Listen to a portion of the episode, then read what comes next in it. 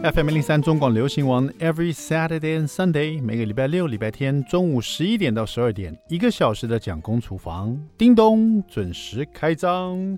Hello，大家好，我是 Jacko 蒋伟文，今天是二零二三年十月二十一号，今天是一个礼拜六，It's a Saturday，马上进入我们的蒋公周记。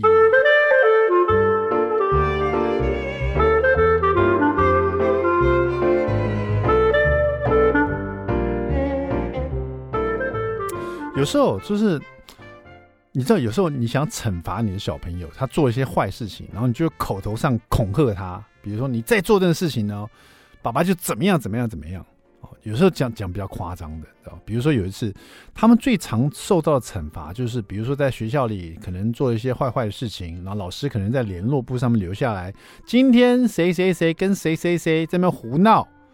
老师制止以后呢，他还是继续胡闹啊，这种的，呃，请家长协助告诫他这样子。这种事发生的话，我们就跟小朋友讲说啊，怎么会这样子呢？啊，这样不行啊。那今天呢，你就不能看卡通了啊，因为本来每天都可能有半小时的卡通啊，或者是你知道，就是半小时他可能，可能他想看卡通，或者有时候他们想要玩 PS Four 啊，玩一些很简单的游戏，叫什么？他们叫什么麦块，是不是？就是那个对。呃，所以就被拿走这个游乐的时间了，好，但有时候也不见得有时间玩，因为现在开学了嘛，就每天回来功课要先写完啊，还要练完钢琴啊，什么时候？那半小时其实是够的啦。那所以说，这种简单的惩罚就是拿拿走一天的他的游乐娱乐的看卡通啊、玩麦块的时间这样子。那我刚刚提到说，有时候太生气了，就会。口头恐吓他，比如说他可能连续两天都做一些坏坏事情，然后可能老师就写说今天谁谁谁又怎么样了哈，在走廊上快呃到处乱跑，老师制止以后又不怎么样，怎样干嘛的，然后我就会太生气，说昨天这样，今天又这样，你再这样试试看，爸爸跟让你一个月不能看卡通啊，就是你知道，想要用口头让他害怕，然后可能有时候小朋友不太了解一个月大概多长，尤其是。当然，老大已经小五了，他就对一个月很了解。哇，一个月三十天呢，有四个礼拜天呢，四个礼拜六、礼拜天呢。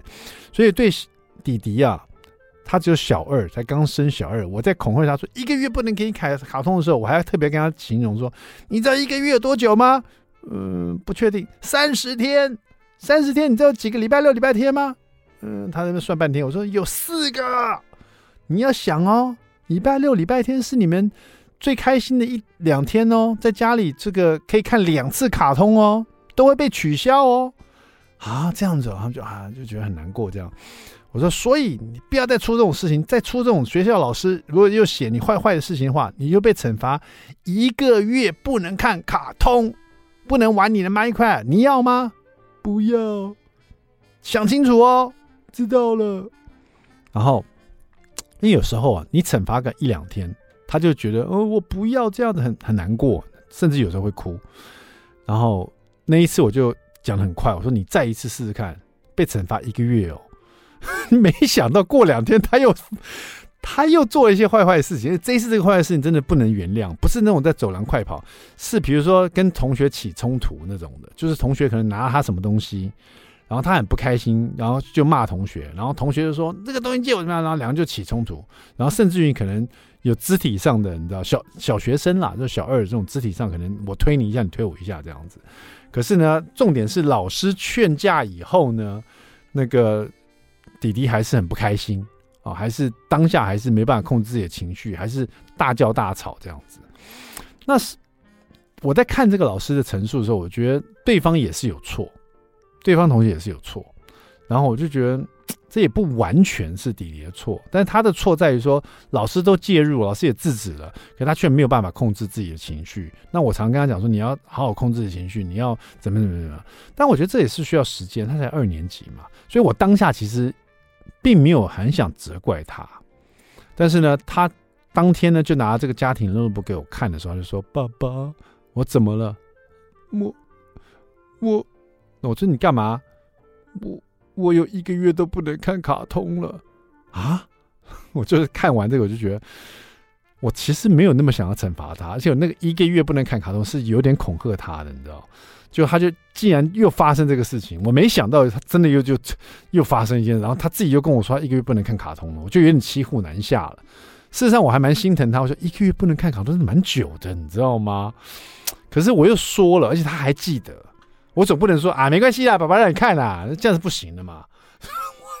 我只好拿月历出来，我就跟他算，我说今天是礼拜几，看一个月哈，我们一起来算，就让他有一个时间概念。然后我就叫他每一天来把这个月历的那一天把它画叉叉，往自己前进这样子。所以对他来说也蛮有趣的。他每个月就每天都不能看卡通，可能每天都要来画一个叉叉。他就他就弟弟就每天就很兴奋说今天又过了，就画个叉叉这样子。然后有一次呢，这这一个月当中呢，有一次他又跑回来。老师写了他今天做一个很棒的一件事情，比如说同学跟他起争执，可他没有骂对方，也没有生气，然后反而是老师去劝对方不要那么生气。老师呢就特别有嘉奖了这个李迪，就说他很棒，就没有生气这样子。我看到以后就哎很很兴奋，我就觉得哎正好，我就跟他讲说你这三十天不能干卡通哦，爸爸帮你拿掉一天，变成二九天就好了。他就很开心，哦又多了一天这样子，就少了一天啦，意思就是了。然后所以就变成一个。我没想到我说这个一个月一个月哦，一出口就没想到就真变得真的，所以这个故事要跟大家讲什么呢？就说有时候你要恐吓小朋友，要要想清楚一点，说肯定会真的发生，然后你就于心不忍。我是那种会于心不忍的人，不过没想到这个我们家那个小二的弟弟，他有一点呃受之甘之如饴的感觉，就是他可能自己觉得自己真的做错了，然后真的想要变好。那这这三十天他也真的是也真的没有看卡通。而且还开开心心去画月历，唉，也是做老爸的也蛮蛮开心的。我发现这种他他能蛮上进，好不好？好了，稍微休息一下，待会马上回到蒋公厨房。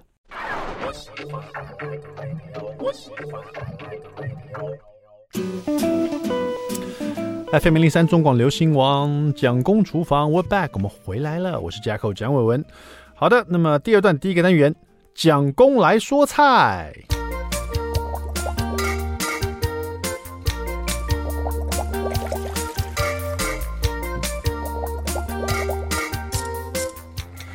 最近因为有在帮小朋友带便当啊，所以就常常这个看自己家里书柜有哪些便当的书籍啊。因为我们其实蒋公厨房这几年快九年了吧，九年了吧，这个访问蛮多做便当的作者哈。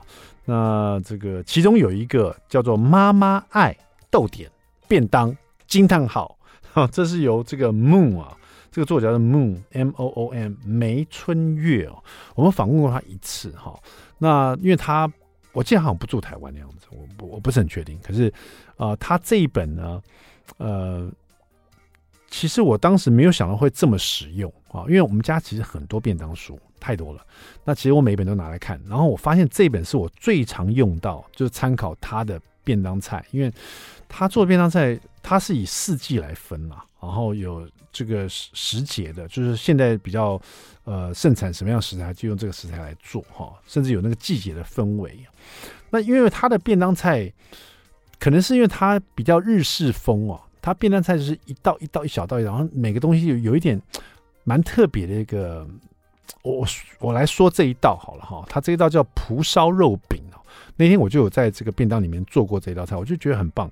它就是很简单，拿绞肉加上香菇丁，然后加点葱白。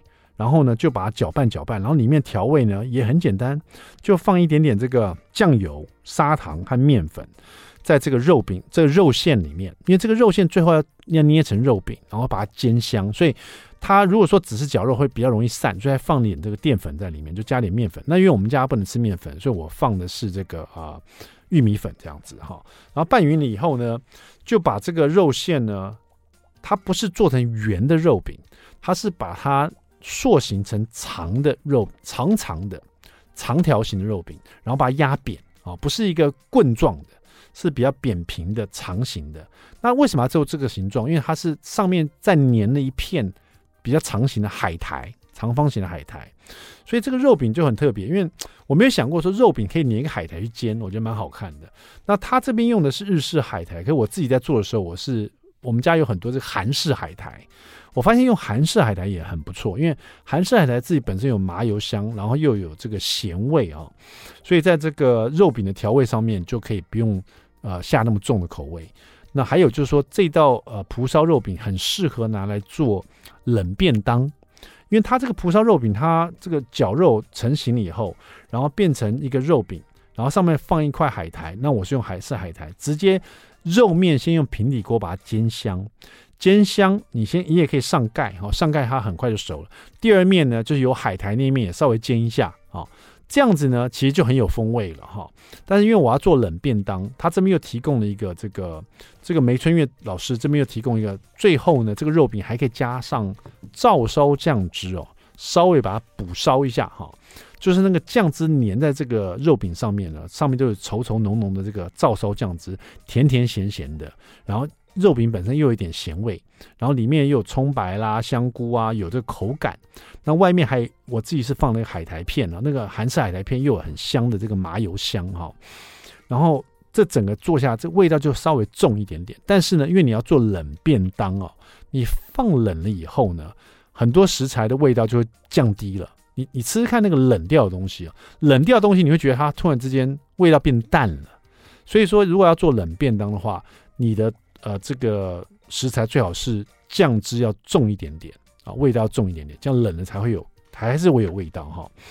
那另外，它这个蒲烧肉饼，它搭配了一个小黄瓜寿司，就你乍听之下小黄瓜寿司就有点像军舰啊，或者是这种很普通的寿司，然后里面就是有海苔这样子。可它它更简单，它是把它做成像握寿司，然后它切了一片斜切一片小黄瓜，就让这个小花面积比较大一点点。好，椭圆形的小黄小黄瓜片，然后事先呢，先撒一点盐，然后把它把这个小黄瓜把它脱水，啊，让它比较呃比较没那么多水分，然后呢，就直接先用这个米饭呢加一点点这个寿司醋这样子。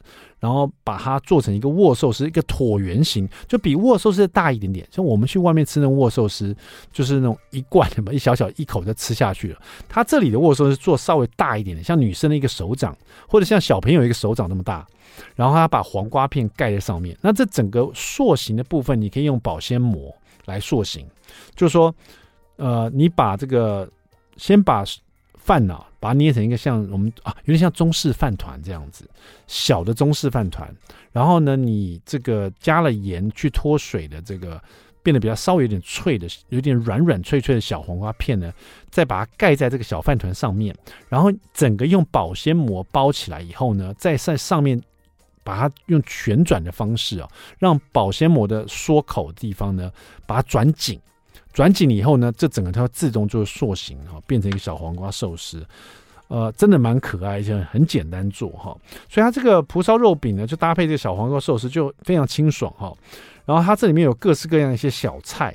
那当天呢，我就搭配了一个很简单，就是因为我们家有芦笋嘛，我们就把把那个芦笋切断，然后把它稍微烫烫了三十秒，然后再来就是跟呃尾鱼玉米罐头拌一拌。哦，它就有味道了，所以有蒲烧肉饼，然后有芦笋、这个尾鱼、玉米，然后再加上小黄瓜寿司哦，然后那些小朋友都吃得非常开心，基本上全部都吃光光。那我这个像小饭团一样的寿司，我做了三个哈，他几乎本整吃光光。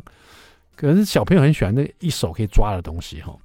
那这个蒲烧肉饼呢，其实我那天我自己也留了一点自己吃，到晚上。它放凉了吃也是非常够味，所以大大家如果有兴趣的话，大家可以试试看。我说它最后有补烧了一点这个呃照烧酱，这边的照烧酱的做法也很简单，就是这个酱油两大匙，味淋一大匙，然后砂糖一小呃一大匙这样子啊，一比一比一就可以，然后再加水一大匙哈，煮一煮就照烧酱汁了哈。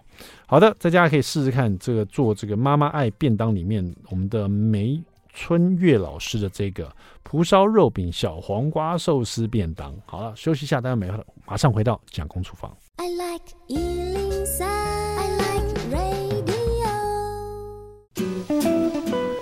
FM 103中广流行王蒋公厨房，We're back，我们回来了。那么今天我们厨房里呢，又要飘出这个煲汤香啊，煲汤香哦。讲到煲汤，就想到广东人哦。讲到广东人，我们今天来这位就是老李呀，老李呀。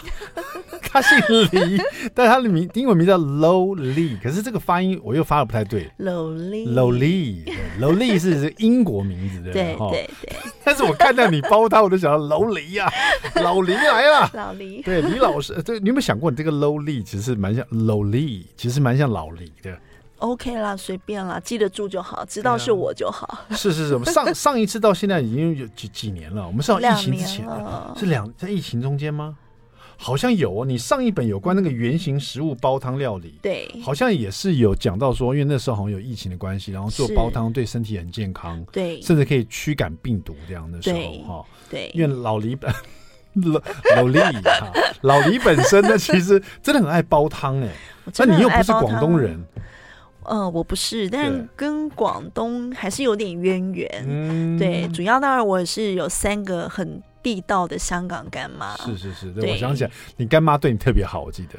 然后非常好。对，干妈想把你皮肤养的特别好。那是是你第一次见干妈的时候，干妈觉得你皮肤太差。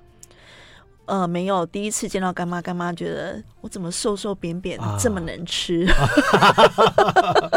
哎，可是我记得上一本就已经很丰富了，上面那个圆形食物煲汤料理就已经就已经包罗万象了。是，然后你这一本又跟日日幸福出，日日幸福都要出一百道以上，你这个这一本能能够吗？我刚翻了一下，一步一步来啊！我当然希望跟他们合作是长长久久啊。啊老黎真的太厉害了。不过我看了一下，老黎你这一次这些。这个不同的 chapter 里面呢，有些蛮有想象力的，或者是有些我其实刚看的时候有点不太懂。嗯、比如说，你说你第一个 chapter 你特别写到说，这个爱上煲汤啊，煲汤啊、嗯、是最时尚，食是食物的食嘛，哈。对。那时尚，因为我们对煲汤的概念是比较传统的东西，嗯、就是讲到煲汤就想到广东人，而且想到老广东的感觉。是。那什么时候煲汤会变时尚呢？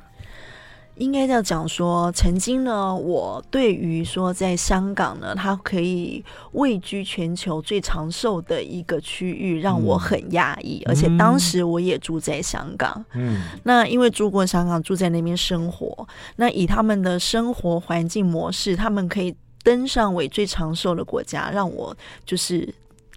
极为好奇，想去研究怎么回事。嗯，后来发现原来是他们的饮食观念跟他们的饮食模式。造就而成，嗯，对，那煲汤是他们的日常，嗯，对，所以呢，那其实我本身我也很爱喝汤，是。那我发现，其实我在香港的时候呢，也是受三个干妈的熏陶，那我也是每天在煲汤喝汤。嗯，那我发现，就是说，哎，当它成为一个香港可以成为最长寿的区域的时候，我就正视健康，当然健康这个问题，嗯，那健康跟饮食当然是息息相关。我们都知道，病是吃出来的，是。那原来我在香港，我也才深刻体会到，健康也可以把它吃回来的。对，就是说，呃，病是吃出来的哈，嗯、但是很特别是这么多的各式各样饮食里面哦，只要大家讲到煲汤，就会把它跟养生、调理身体，马上变得很直接的感觉。嗯、就讲说，你要把身体调好，你就要喝煲汤的感觉，就是这样。嗯、就是这个是根深蒂固的一个概念。但所以人讲到时尚。可是你刚刚讲到是香港是很长寿一些，我真我真的还不知道哎、欸，这原来如此、啊，好多年了哎、欸，哦，真的、哦，我还真的还不知道。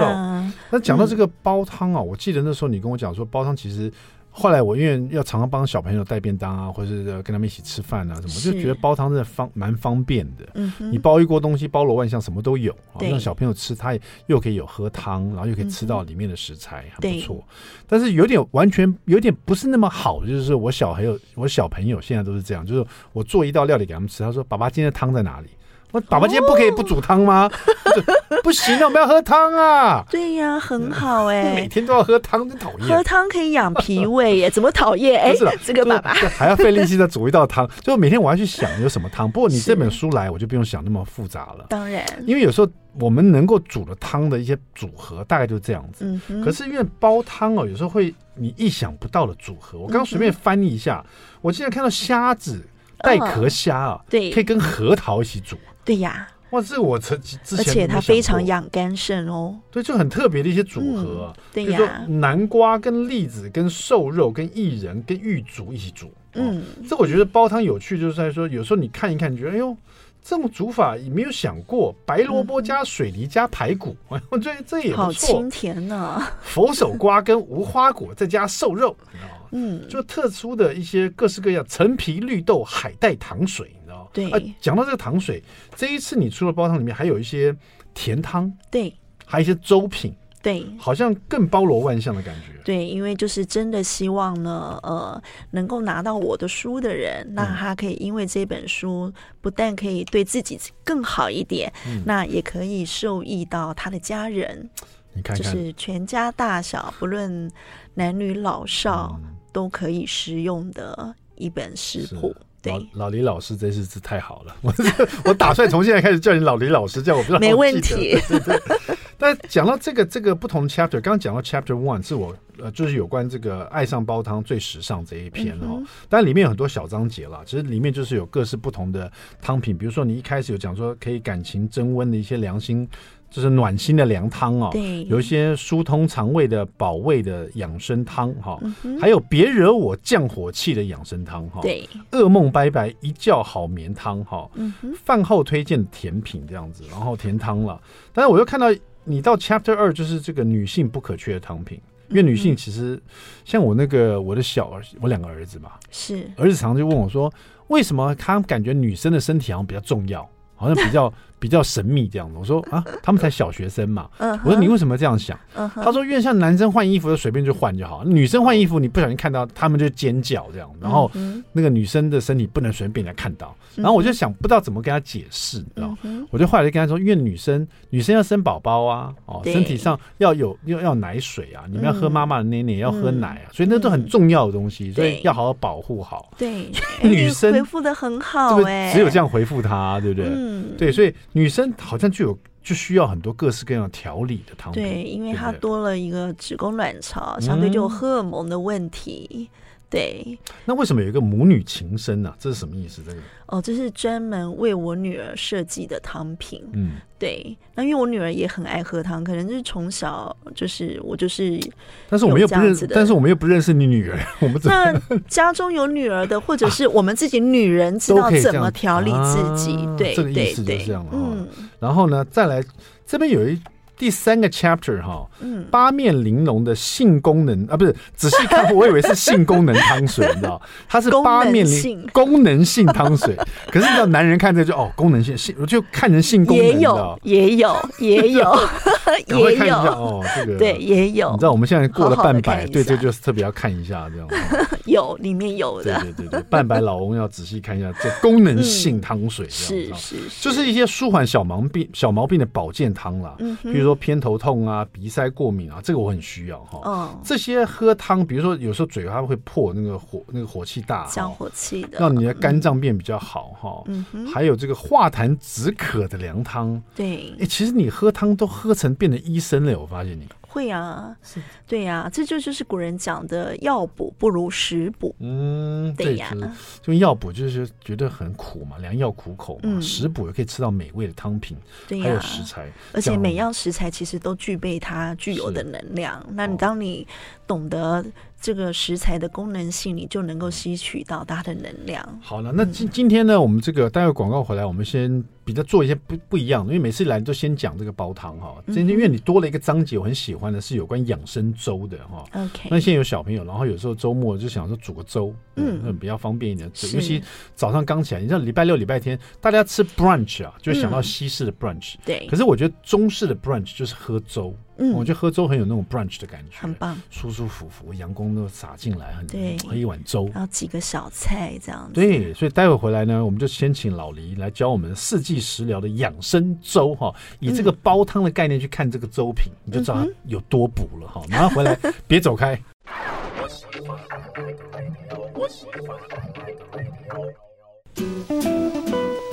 FM 零零三中广流行王蒋公厨房，我们回来了。今天我们来聊最爱喝煲汤啊，请到的是我们一点都不老的老李老师哈，看起来就是非常年轻的老李老师。老李老师，那你又硬要叫老黎，可是莫名其妙。老李是老黎，你可以叫我小黎啊。好，小黎那就变 small 李啊，小小黎老师。你用英文来来看这个，是是是是啊。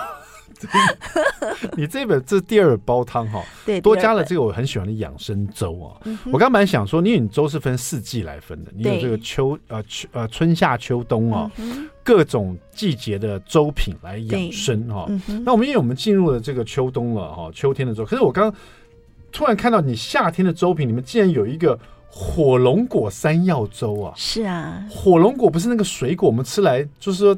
女生喜欢吃火龙果，这样比较容易排便嘛。嗯哼，然后它的颜色又很红啊。对，它可以拿来煮粥啊。对，它的青花素抗氧化是非常好的。我没想过。对，它拿来熬粥，还可以增加粥的美味。哦，对。那老人小孩都很好入口，真的，大家有想过可以拿火龙果来煮粥？因为说你在喝白粥，不小心你在吃水果，那个火龙果掉到粥里面，哎呀，糟糕，怎么办呢？讨人厌！哎，没想到火龙果可以拿来煮粥，哎，而且他这边特别讲到说，它可以让你有效的发汗排毒。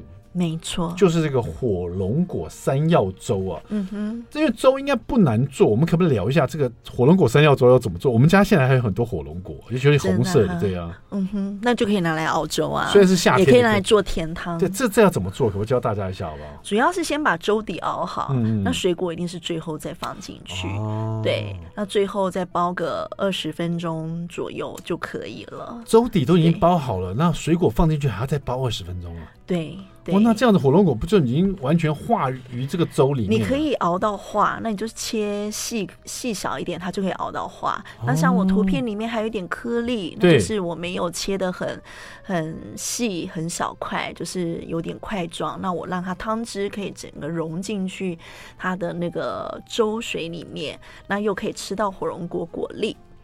那这样子好了，我们先来讲这个基本的粥底好不好？嗯、因为看听起来这个粥底。再加上食材，再去煲煮二十分钟，这是第二个过程。对，请问粥底圆形粥底要怎么做呢？呃，因为我应该讲说，我比较推广的是广东粥。是是是。对，那广东粥的熬法，那就跟台湾人吃的稀饭不大一样。不大一样。稀饭会还是吃得到饭粒的颗粒。对，尤其我们吃那种，比如说那个高雄或者是夜市那种海鲜稀饭，基本上那个饭粒都会有。对，他直接把白米丢进，就是白饭丢进去煮一煮而已。对对对对。但是广东粥底不是这么回事。对，因为他要熬出粥油、嗯、啊，粥油啊。嗯，对，就是把那个粥的那个稠度熬出来，嗯、因为那个才会是养脾胃的一个好的，嗯、就是入口的一个分子量。什么样什么样的米都行。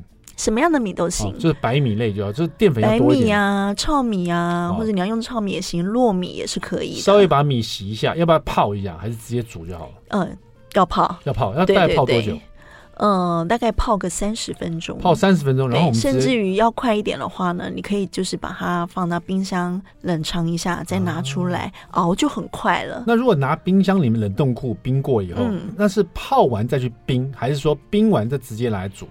嗯，就是应该说，你把米洗干净了，你加水。是我前面里面都有教，就怎么熬广东粥。然后你可以放点油、一点盐巴，嗯、那你就直接丢进去冰箱里面，嗯、那冷藏个两三个小时，再拿出来熬，很快二三十分钟就可以熬出我这样子的一个稠度，粥底就出来了。粥底就出来了，还要再熬二三十分钟。对对，对，直接直接熬到熬到它那个，我们要到什么？就是用讲的说，它是米都爆掉了吗？米都爆开了啊！对对，所以那个粥是很糊的，对，很糊，很好入口，很绵密的。哦、然后再拿这个粥。熬了二三十分钟，这个粥米都爆开，这个粥再加上火龙果，对，然后跟山药，在山药，对我这个这个是火龙果山药。那单纯你要火龙果粥也是可以的。那有的人，比如说你想加点枸杞啊或红枣，都都没有问题。那这边的火龙果跟山药，通通都切小块就好了。对，然后直接放进去，再熬个二十分钟。对，哦，对，那这一款就是最主要是可以养脾胃，然后帮助代谢，然后可以。呃，排毒抗氧化，对皮肤也很好的。那因为山药本身没什么味道，嗯、火龙果就酸酸甜甜的。对，那最后这个粥呢，我们就不调味了吗？还是要放点盐？你想吃甜的，把它当甜粥吃，你可以加点蜂蜜，或者是放红糖都可以。嗯、那如果你用原味去吃，你要配一些酱菜啊、小菜也都可以的。哇，这个很特别，嗯、这个我一定要试试看。从来没想过火龙果，就像我刚刚说的，嗯，我吃稀饭不小心掉了一块火龙果进去，我还嫌这怎么会这样子？那而且这个连婴儿宝宝，就是在吃副食品、副食品的宝宝都能吃哦。既然讲完这个夏天，我们要赶快到秋季了哈。秋季的话，这边因为你提供了三道。你说这个御寒这个湿热天气的南瓜、秋葵、糯米粥，哈，嗯，然后还有一道是适时的补充水分的核桃燕麦粥，嗯，还有秋季的补益良品。所谓的补益良品是它在补什么？栗子银杏粥，它又可以入肺，又可以补我们的肾。哦，对，哎，秋天好像是要就是要补肾跟入肺的东西，润肺的，对，润肺。那这个因为南瓜、秋葵这边有个糯米，因为南瓜。就比较绵密的东西，感觉哦。嗯、秋葵又它有那个黏黏的汁，对，对胃很不错，它对胃很好。可是你又加了糯米，对。不是糯米也是养胃的哦。我们台湾人就是因为可能常常会觉得说，哎，吃糯米会很容易胀气，然后胃发炎。对，那是因为我们都没有细嚼慢咽。糯米本身这个食材，它是养胃的圣品。那请问这个糯米啊，跟我们刚煮那个广东粥粥底的煮法会不一样吗？一样，都一样，也是一样泡水，然后加一点点不油或盐或什么的，放冰箱冷冻，对，冷冻两个小时，拿出来直接煮。对对对，直接就靠那个水直接煮，因为冷冻以后那个水会结冰嘛。而不是冷冻冷藏，冷藏哦。对对对，泡在里面冷藏，对，再拿出来，再拿出来，直接煮，再煮个二三十分钟，对，把它煮爆开来。像我香港干妈，他们是在趁追剧的时候，是，然后他们就会抱着一锅那个刚洗好的米，然后就放了橄榄油，然后以及盐巴，他就抱着，然后边看剧，然后手就在那边搅搅搅，然后他看完一集的时候，搅完也差不多可以去熬了。哇塞，原来如此哈！对对。不过我我曾经也常听到，就是我们曾经邀请过一些作者，他也是常提到说，这个白粥啊，嗯哼，完全的白粥对身体是非常好的，因为它是非常润润你的胃肠胃哈。对。好，那讲完这个，我们当然这本书是在在煲汤嘛，但这个粥品呢，其实跟这个煲汤其实有它有它的养生的概念哈。对。那煲汤的话，这一次有这么多不同的煲汤，是不是可以请那个老黎呢，提供我们一个？这个性功能不是功能性的煲汤呢？我比较希望知道的哈，功能性的煲汤哈，嗯，就是当然这本都是在讲女生怎么调身体的，是，我也帮男性这个讨一些福利哈。有没有什么煲汤我们男人喝的是其实对身体很不错的？是不是有这本书里？当然有啊，有啊，还挺多的啊。像我刚刚讲的例子，对，哎，在秋天。冬天你们就可以多多去取用，那坚果类的也都可以拿来做煲汤，嗯，就在对于男性的保养都挺好的。我不太懂这一个煲，你这边有一个这个银杏腐竹鸡蛋糖水哈，对，你特别提到说一生一定要为爱的人疯一次，这跟我这一道 糖水的故事，我应该讲说，我这一本书还有一个特别的地方，就是我每一道汤都有一个故事，有个故事啊，对对。那这个故事刚好就是因为我第一次喝到这个糖水，是我之前的老公包给我喝的。哦，对，那那一天晚上呢，他就是带我哦，那时候我们住在香港南丫岛，是，那他就是那天南丫岛上面刚好下大雨，嗯。然后他竟然吃，我们通常吃饱饭都会出去散步。对。那那天下雨，我就想说应该出不去。结果我老公竟然跟我讲说：“我们去骑脚踏车吧。”我说：“What？在下雨？”他说：“就是下雨，要去骑脚踏车。”他想带我去淋一次雨那种感觉，像韩剧里面的感觉。对。然后他就说，而且他说我们就骑一台，还不是一人骑一台。他说他载我要像大学生那样双载，我骑就是架在他肩上。我就那那时候我是很犹豫，因为雨真的蛮大的。对，是你的手架他肩上，不是你整个人架。啊，不不不，对对对，就是那种斜力车的感觉。对对，呃，不是，是一台就两个人骑。对，一台这样，我就是呃站在后面那个脚架，像小时候那样子。对，然后手就扶在他肩上，青梅竹马的感觉，对，累累累累的。对，那他就想要这样子载我，然后去在岛上这样子游玩。然后他就帮我准备了雨衣什么的，然后我想说好，他那么用心，就是还就是一直想去实践这个事情，我就配合他。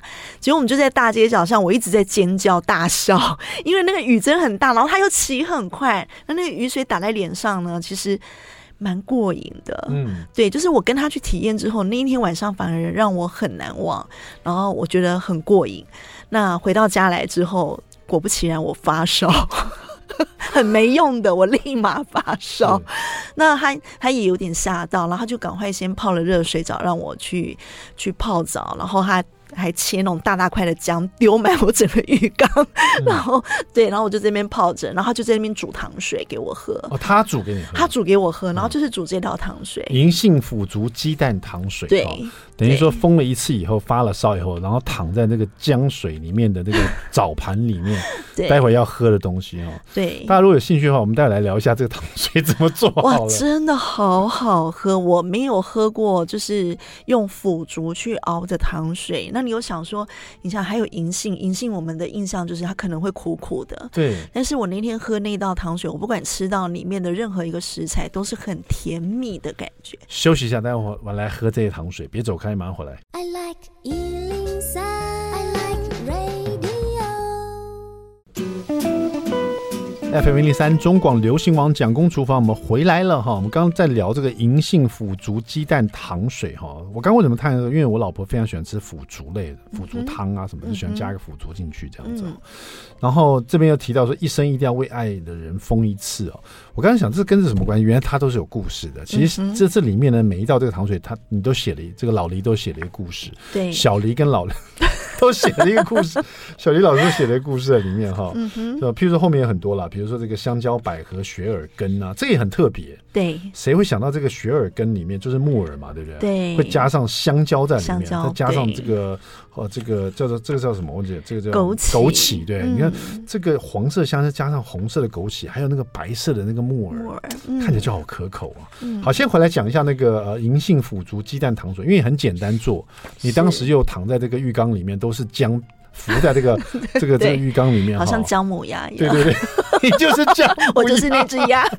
好，要不要起来喝这个糖水？这个糖水怎么做？我回去做给我老婆喝。嗯，就是你可以买新鲜的腐竹，是。那你也可以买晒干过后的那种呃，就是豆腐皮。嗯、对，台湾讲豆腐皮。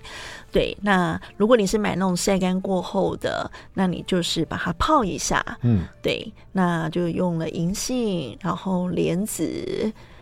那你当然，如果说天气比较湿气比较重，你也可以放一些薏仁，嗯，都是可以，或是芡实都是可以。这些食材都是全部一起放进去，没有什么先后顺序，一起就好，这么简单。对对对，这个也是我发现老黎的煲汤，老黎老师煲汤的好处，就是很简单。对，直接叫你老黎也蛮关系，加个老师好了，无所谓，没关系。就是你的煲汤都，我觉得煲汤让我觉得很迷人，就是它很简单。对东西都放进去就包就对了。嗯，糖水也是，刚刚讲过这个腐竹啊，然后银杏啊，还有薏仁啊，莲子啊，就是这边放了莲子，对，因为他希望我好睡觉，所以那天我老公放了莲子，再加冰糖去煮，这样对，大概煮多久？这个它大概熬一个小时左右吧，不到吧，不到一个小时。鸡蛋是最后的。加吗？鸡蛋是吃鸡蛋是最后对再加进去。对，你可以煮哦，嗯，煮的像溏心蛋那样。嗯，对，然后到时候你第二次，比如你可以先尝一口，就是原汁原味。对，那你剩下半碗的时候，你可以把那个溏心蛋打进去，然后再再把它搅拌一下，对，让那个。那个蛋黄融到汤水里面，哇，又是另外一个风味，哇，不得了了，好营养。这这这个回去我要试试看。对，这个最爱喝煲汤啊。今天这个不只是煲汤，还有糖水，还有粥品啊。这是我们的。老老李老李老师献给大家的第二本，里面充满了各式各样很有趣的故事啊！嗯、这自己成为一个姜母鸭的感觉蛮特别的。好了，这个印象真的太深刻了，回去一定要做这道汤品来试试看。是谢谢我们的老李老师哈！不会，下次谢谢您下次再见到你的时候，我就你再喝继续喝煲汤下去，下次来你就变成小黎了。哦。好了，可以的，没问题。好吧，老蒋跟老黎再跟大家报道，下次变小蒋跟小黎，好不好？好啊，好，蒋公厨房，我们下次再见啦，拜拜，拜拜。